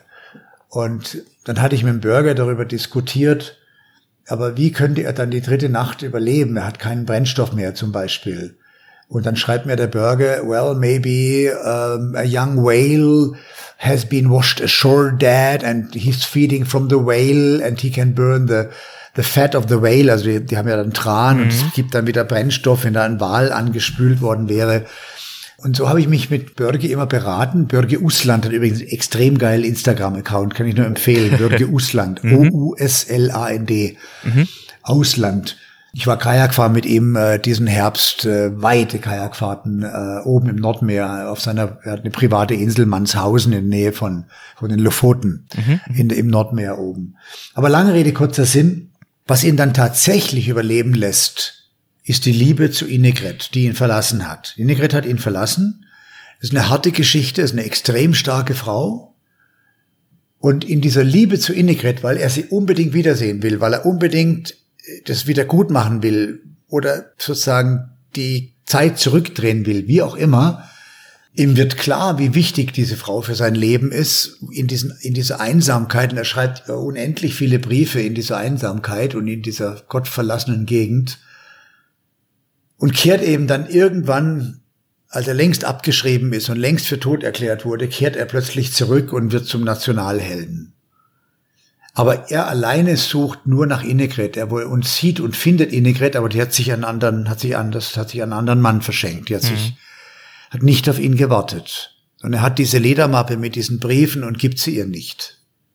Und fällt in, eine, in ein tiefes Loch, in eine Katharsis, fängt an zu saufen, verwahrlost, geht durch ein ganz tiefes Tal der, des Schmerzes und der Tränen, weil er seinen besten Freund verloren hat, weil er Innegret verloren hat, für immer verloren hat, beide. Und es ist aber dann tatsächlich diese starke Frauenfigur, die ihn am Ende aufrichtet, die ihn besucht in seinem verwahr inzwischen verwahrlosten Haus, wo er am Boden liegt, umgeben von, von Weinflaschen und einem unvollständigen Skript, in dem er versucht hat, niederzuschreiben, was da alles passiert ist.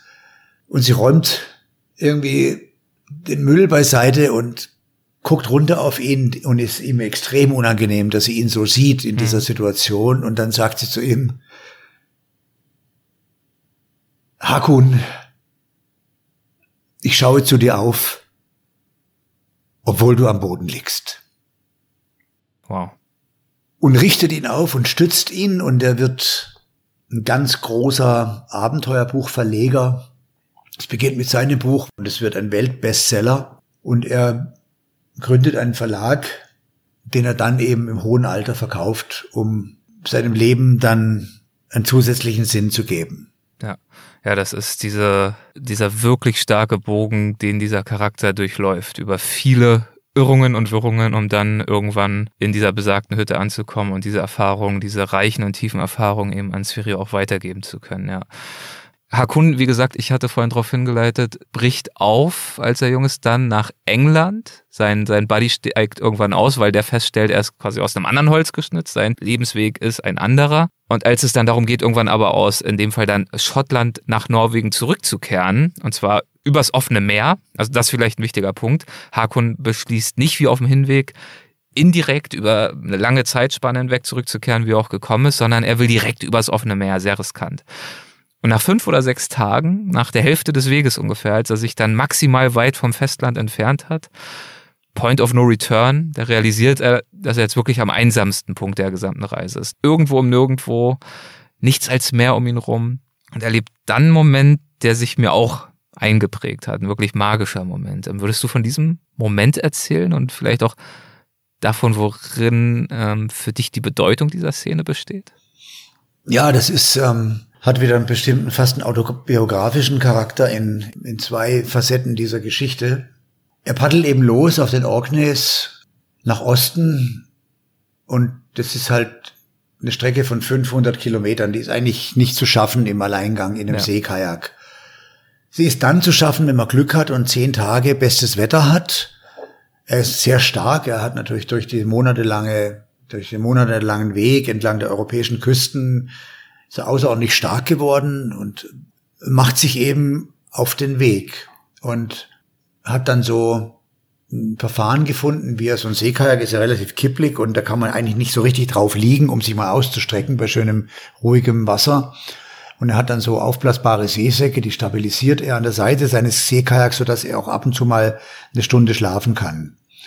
Und ähm, diese Intervallschlaffähigkeit haben zum Beispiel Einhandsegler, dass die über den Tag verteilt zehnmal 20 Minuten schlafen. Mhm. Das nennt man so eine Intervallschlaffähigkeit. Damit kann ein Mensch sehr lange überleben, jedenfalls locker zehn Tage durchkommen. Und das schafft er auch. Und jetzt liegt er in einer, in einer stillen Mondnacht auf diesem winzigen Kajak mitten in der offenen See, unendlich weit entfernt von jedem Land, 250 Kilometer in beide Richtungen und 1000 Kilometer nach Norden und 1000 Kilometer nach Süden und schläft ein und wird dann wach, weil er etwas atmen hört. Und öffnet seine Augen und sieht etwas Weißes, etwas Unwirkliches in der Nähe seines Kajaks, was immer näher kommt. Und erkennt schließlich einen Beluga-Wal. So ein Beluga-Wal ist so zwischen drei und fünf Meter lang, hat eine rein weiße Haut, sind sehr, sehr schöne, intelligente Tiere. Und dieser Wal, der atmet in dieser stillen Nacht hörbar natürlich. Und jetzt legt sich dieser Wal ganz, ganz vorsichtig, lehnt sich dieser Wal an dieses Kajak, aber ohne es zu kentern, also mit sehr viel Gefühl. Und die beiden liegen da in dieser Mondnacht, dieser Beluga-Wal und dieser Kanute der da allein unterwegs ist Und äh, irgendwann streckt er seine Hand aus und wagt es, diesen Beluga-Wal zu berühren. Und durch diese Berührung entsteht eben eine Verbindung, die dann nie wieder abreißen sollte. Als er morgens aufwacht, ist der Wal verschwunden und er geht zurück in seinen Kajak und paddelt und paddelt und paddelt vor sich hin, bis er irgendwann zu Tode erschöpft tatsächlich die norwegische Küste erreicht. Und die andere Parallele war die, als ich in Afrika war, war ich ja in Begleitung meines Freundes Kaspar. Und wir sind die ersten, ich weiß nicht genau, 9000 Kilometer oder was das waren, zusammengefahren und er hatte dann einen Studienplatz bekommen, einen Medizinstudienplatz. Das war für mich unerreichbar, weil mein gab damals einen strengen Numerus Clausus, ich wäre mir auch nicht sicher gewesen.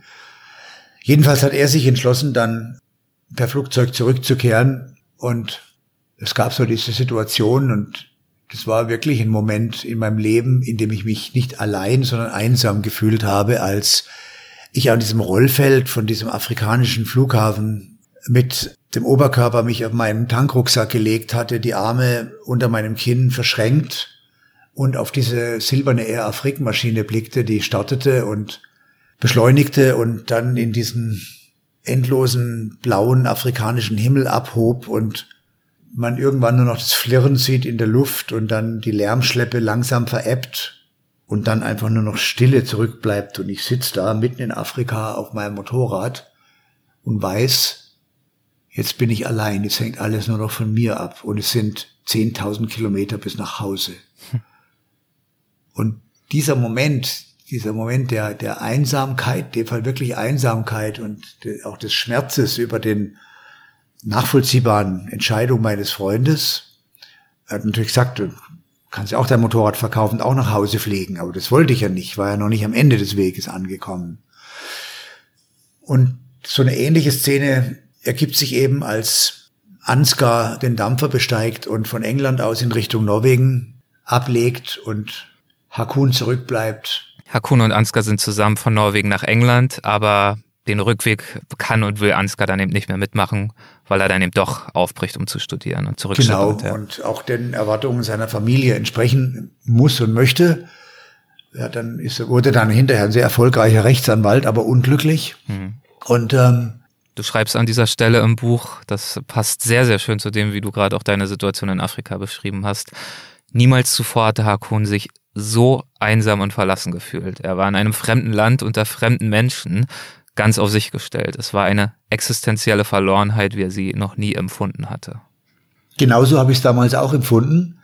Und ich bin dann, habe auch das Außergewöhnliche gewagt und bin im Alleingang durchs Tanesruft gefahren. Das ist eine Strecke, die eigentlich nicht geht mit Motorrad. Schon gar nicht von Süden nach Norden, weil sie im Süden sehr schwierig ist und man hat dann 125 Liter Benzin an Bord und 40 Liter Wasser und 1800 Kilometer ohne Versorgung vor sich äh, durch die durch Tanesruf, das ist der heiße Teil der Zentralsahara, das Land des Durstes oder der Wüste, der Wüsten in der Tagi-Sprache. Und das waren interessanterweise auch äh, gute zehn Tage, also vergleichbar mit dem Roman, mit der Romanhandlung, die ich dann im Alleingang alleine unterwegs war, nach Norden, nach Norden, nach Norden. Und immer wieder blieben leerer Benzinkanister oder Wasserkanister hinter mir zurück und mein Motorrad wurde leichter und ich wurde immer besser und kam dann irgendwann in Algerien in Regan raus und da war klar, ich würde es schaffen.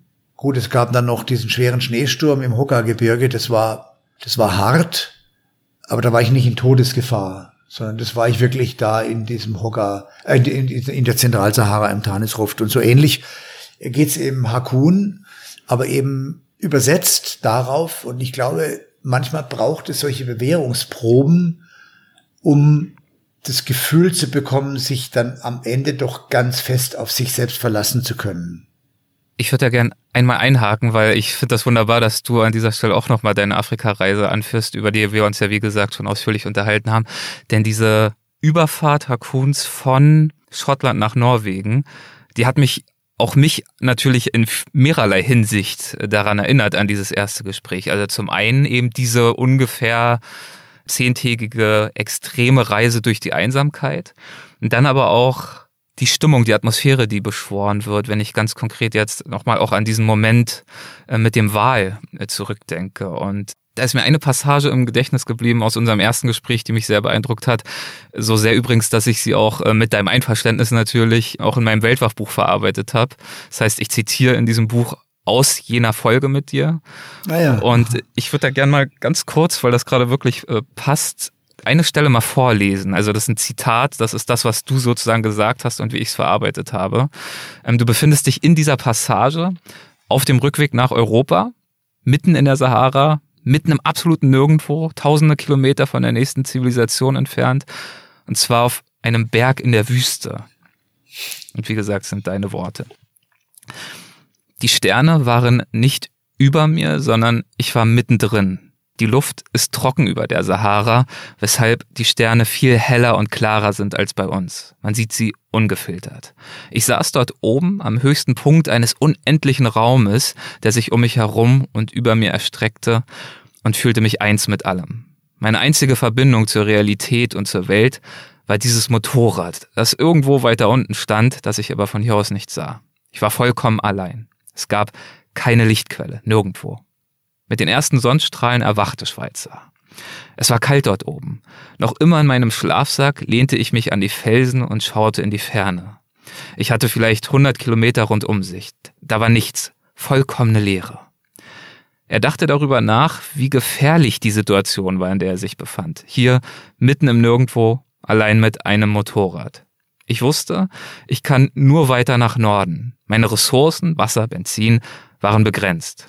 Und dennoch saß ich dort oben und war vollkommen glücklich. Das war einer der intensivsten Momente meines Lebens. Mir wurde klar, dass Freiheit und Selbstbestimmung unabdingbare Paradigmen für mich waren. Und das sind sie bis heute geblieben. Ach, Jochen, also. Das habe ich wirklich sagen, gesagt. Ich muss sagen, Jochen, das hast du schön gesagt. Habe ich mal was Gutes gesagt. Da, hast, da ist hier was Gutes rausgerutscht. Mhm. Und ähm, die Parallelen, die ich da sehe, also ähm, Klar, hier ist es jetzt das Sandmeer, bei Hakun ist es das Meermeer, das Wassermeer. Bei dir sind es die Sterne, bei Hakun ist es der Wal. Aber die äh, stille Intensität des Augenblicks, sowohl bei dir in der Wüste als auch bei ihm auf dem Meer, es hat für mich eine sehr ähnliche Kraft. Und äh, Hakun fühlt sich ja plötzlich neben diesem Wal, dann, obwohl Ansgar weg ist, obwohl er sich jetzt am Point of No Return befindet, auch nicht mehr einsam. Und auch du hast ja oben auf diesem Felsen die Erkenntnis, dass du eben zwar allein dort oben bist, aber keinesfalls einsam. Ja, also das Leben ist ja eigentlich nicht das, was geschah, sondern das Leben ist das, was wir erinnern und wir erinnern eben die Emotionen ja. in bestimmten Situationen. Äh, Situationen, die keine Emotionen beinhalten, die erinnern wir irgendwann auch nicht. Mhm.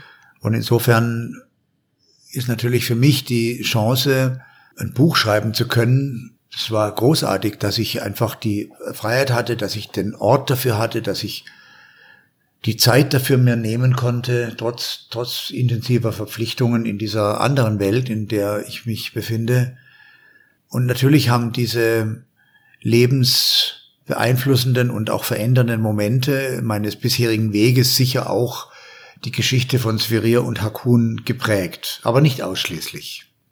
Mir wurde klar, dass Freiheit und Selbstbestimmung unabdingbare Paradigmen für mich waren. Und das sind sie geblieben bis heute. Das war einer der Sätze, die ich gerade zitiert habe. Ja, das ist zutreffend.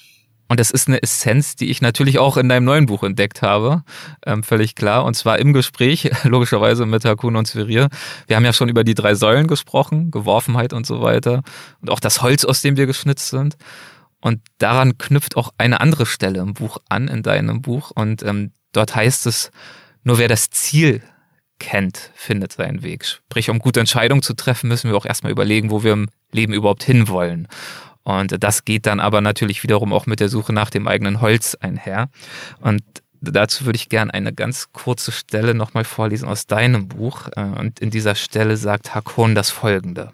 Er sagt, du musst nur dein Ziel kennen, Sverir. Wenn dein Ziel ist, frei und selbstbestimmt zu leben, da haben wir das Thema wieder, dann darfst du dieses Ziel nie aus den Augen verlieren. Dann wirst du den Weg dorthin von ganz allein finden. Sverir legte den Kopf in den Nacken und betrachtete die alten gebogenen Balken, die die Decke stützten. Das klang so einfach. Aber das war es nicht. Woher sollte er denn wissen, was er wirklich machen wollte? Es gab so viele Stimmen, die auf einen einredeten, die sagten, was es alles zu tun galt. Du musst die Schule abschließen, du musst gute Noten haben, du musst viel Geld verdienen, du musst einen Job haben, der auch auf lange Sicht sicher ist. Das waren doch alles Dinge, die irgendwie auch sinnvoll erschienen. Da hat Spirier ja eigentlich einen guten Punkt, oder? Also, wie können wir denn Absolut. herausfinden, was wir wirklich wollen und was vielleicht dem entgegenstehend andere uns eigentlich nur eingeflößt haben? Indem wir losgehen. Ähm, das Konzept des Handelns ist das Konzept, was dich am weitesten bringt, zu handeln. Mhm. Das beinhaltet auch, dass du manchmal tatsächlich oder vermeintlich falsch handelst, aber nur wenn du handelst, kriegst du Antworten. Und ich habe auch ganz bewusst mich darauf eingelassen in dem Roman, weil natürlich, äh, wenn ich mich so hinstelle, was sage ich jetzt einem Menschen, der in einer schwierigen Lebenssituation ist, alleinerziehend, zwei Kinder, Kassiererin beim Lidl, und ich sag dieser Frau, lebe frei und selbstbestimmt, die lacht mich ja aus, ja. Ich kann ja aber sagen, du kannst vielleicht ein bisschen mehr Freiheit und ein bisschen mehr Selbstbestimmung in dein Leben holen, wenn du es schaffst, zum Beispiel auch nur zehn Minuten pro Tag mit dir allein zu sein. Und dann sagt sie zu mir, ja, wie kann ich denn zehn Minuten am Tag mit mir alleine sein? Ich wecke um 6.30 Uhr meine Kinder, die müssen um 7.30 Uhr in den Schulbus steigen. Und dann muss ich zur Arbeit. Und dann sage ich, ja, das stimmt. So hat meine Mutter gelebt. Aber manchmal war die schon wach, bevor wir aufgestiegen, aufgestanden sind, wir Kinder. Und da könnte man zum Beispiel sagen, man absolviert ganz konsequent jeden Morgen zehn Minuten, bevor diese Tretmühle wieder losgeht. Zum Beispiel die fünf Tibeter. Das ist eine einfache Übung bestehend aus fünf ganz einfachen Yoga-Asanas. Ganz einfache Übungen kann jeder machen. Kann auch jeder googeln. Die fünf Tibeter. Ich habe auf, meinen, auf meinem Instagram-Account sogar eine Betriebsanleitung gepostet, mhm. wie die funktionieren. Und diese Besinnung auf sich selbst. Der Dalai Lama sagt, spend some time alone every day. Er sagt ja nicht, wie lang diese Zeit sein soll. Vielleicht sind es nur zehn Minuten, aber die zehn Minuten können etwas verändern. Und natürlich sind die Menschen auf verschiedenen Flugflächen unterwegs in ihrem Leben. Also Flugflächen sind sozusagen die Höhendimensionen in der Fliegerei. Und der eine fliegt ein bisschen höher, der andere ein bisschen niedriger, je nachdem, wie seine Geworfenheit war und seine Sozialisierung und äh, auch äh, letztlich ähm, welche Genealogie er mitbringt äh, in dieses Leben. Aber ich glaube, dass jeder Mensch, und zwar ganz egal an welcher Situation er gerade ist in seinem Leben, ein kleines Stückchen höher steigen kann, ein kleines Stückchen mehr Freiheit erreichen kann. Nicht die absolute Freiheit, die besitze ich ja auch nicht, die mhm. absolute mhm. Freiheit, ja. Ich wollte heute nicht mehr irgendwie ein Jahr lang mit dem Motorrad durch Afrika fahren, da würde ich meine Kinder zu sehr vermissen. Also das ist, äh, jetzt könnte jemand sagen, das ist aber ein emotionales Gefängnis, dann sage ich, es ist aber ein sehr schöner Ort, an dem ich mich da befinde, ja. ja, ja. Aus Liebe zu den Kindern eben nicht wegfahren zu wollen so lange. Und das ist eben alles vielschichtig und am Ende des Tages ist es ein Roman, der soll unterhalten, der soll berühren, der soll Menschen inspirieren und zum Nachdenken anregen und wenn ich mir die Rezensionen durchlege, lese, dann, dann ist es zu einem Stück weit, glaube ich, auch gelungen und das berührt und beschäftigt mich mehr und macht mir mehr Freude als jetzt irgendwie eine Platzierung auf der Bestsellerliste. Entscheidend ist für mich wirklich die Frage, habe ich Menschen damit erreicht? Ja. Und konnte ich was bewirken damit? Und das ist wie wichtiger als die Frage, ob das ein Bestseller war oder nicht, auch wenn es einer war oder ist. das sei nochmal erwähnt, ja. Aber ähm, auch ich habe diese Reaktionen und Rezensionen mir angeschaut und habe mich in sehr vielen von ihnen auch wiedergefunden. Mhm. Ich muss sagen, als ich mich an die Lektüre begeben habe, war ich nicht skeptisch, denn ich habe auch deine ersten beiden Bücher gelesen in Vorbereitung auf unser erstes Gespräch und ich wusste, dass du äh, gut schreibst, sprachlich und auch inhaltlich Geschichten erzählen kannst. Das sind ja auch nochmal im Zweifel zwei unterschiedliche Kompetenzen. Ich war aber, sagen wir mal, vorsichtig gespannt, wie du dieses Konzept, äh, von dem ich gelesen und gehört hatte, deiner Lebenserkenntnisse, die zu verweben, wie es dir gelingen würde, das Ganze umzusetzen in einer atmosphärisch stimmigen Geschichte. Und ich möchte und muss wirklich sagen, dass ich überrascht wäre wieder zu stark, weil ich hatte es gehofft, dass es dir gelingen möge, aber ich war sehr angetan und es ist dir gelungen. Und du hast gesagt, du hast äh, in der Endszene sind dir die Tränen gekommen beim Schreiben. Das hast du vorhin erzählt in dieser weinseligen äh, Nacht. Und ähm, ich muss sagen, auch ich fand das Ende nicht nur, aber auch das sehr bewegend und solche stimmungsvollen, emotionalen Szenen zu schreiben, solche Charaktere zu erdenken, da kann irgendjemand mir erzählen, ja, oder was du meintest, können Leute kommentieren, deine Sprache ist nicht literarisch genug. Aber für mich ist das Literatur, so eine Wirkung zu entfalten. Und diese Wirkung hat dieses Buch meiner Meinung nach. Vielen Dank. Wir kommen zum Ende. Eine letzte Frage. Hakon sucht, hast du vorhin auch erzählt, nach einem würdigen Tod, nach einem langen, freien Leben. Sphärier sucht nach einem selbstbestimmten Weg für sich. Ich finde das sehr schön, dass beide Suchende sind, denn in gewisser Weise sind wir alle auf der Suche. Das ganze Leben ist eine Suche oder auch eine Aneinanderreihung von Suchen. Und du hattest ja nun selbst auch einigen Erfolg in deinem Leben. Extremsportler, Stuntman, Unternehmer, Autor, TV-Persönlichkeit. Wonach suchst du denn heute?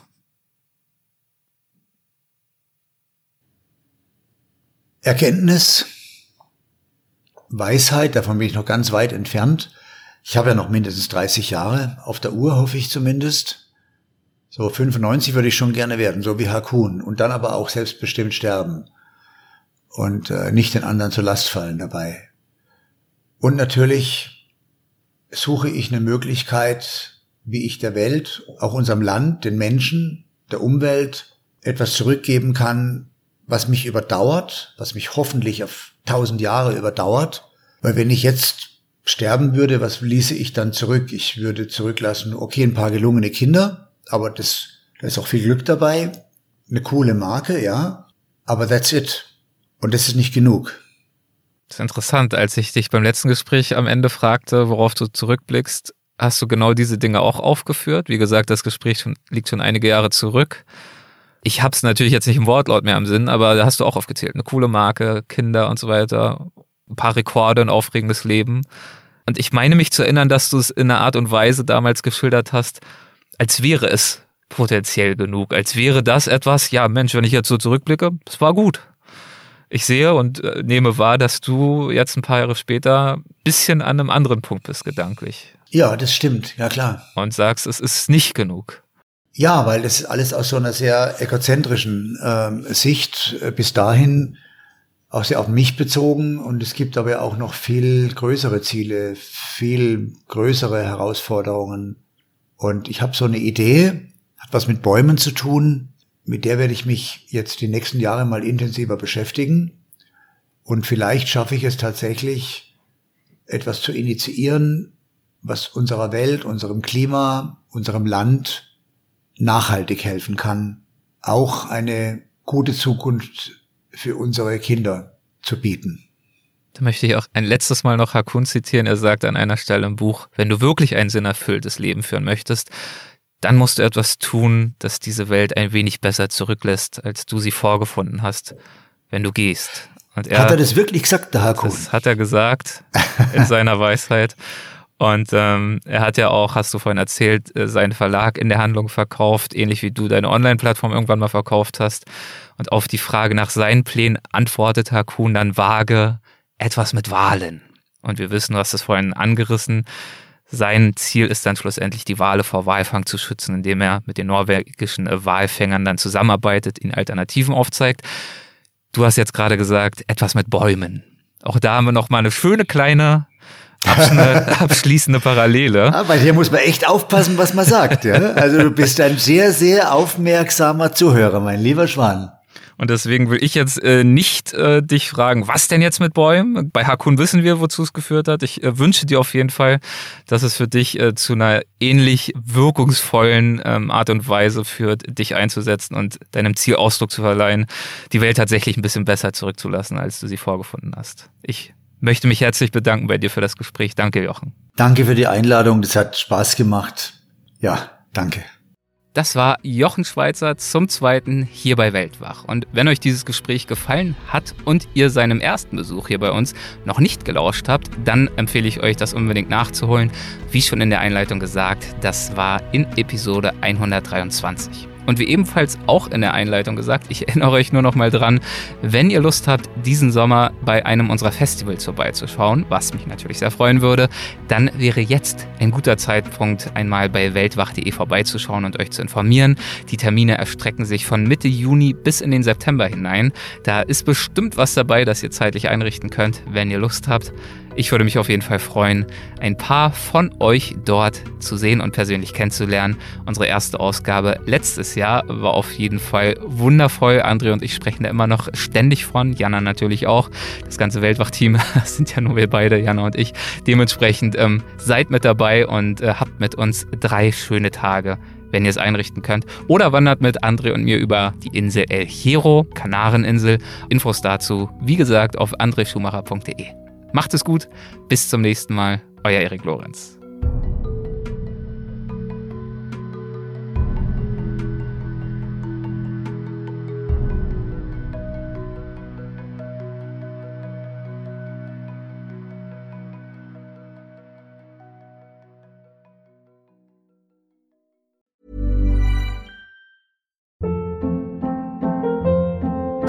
Hold up. What was that? Boring. No flavor. That was as bad as those leftovers you ate all week. Kiki Palmer here, and it's time to say hello to something fresh and guilt-free. Hello Fresh. Jazz up dinner with pecan-crusted chicken or garlic butter shrimp scampi. Now that's music to my mouth. Hello Fresh. Let's get this dinner party started. Discover all the delicious possibilities at hellofresh.com. Planning for your next trip? Elevate your travel style with Quince. Quince has all the jet setting essentials you'll want for your next getaway, like European linen, premium luggage options, buttery soft Italian leather bags, and so much more. And is all priced at 50 to 80% less than similar brands. Plus, Quince only works with factories that use safe and ethical manufacturing practices. Pack your bags with high-quality essentials you'll be wearing for vacations to come with Quince. Go to quince.com/pack for free shipping and 365-day returns.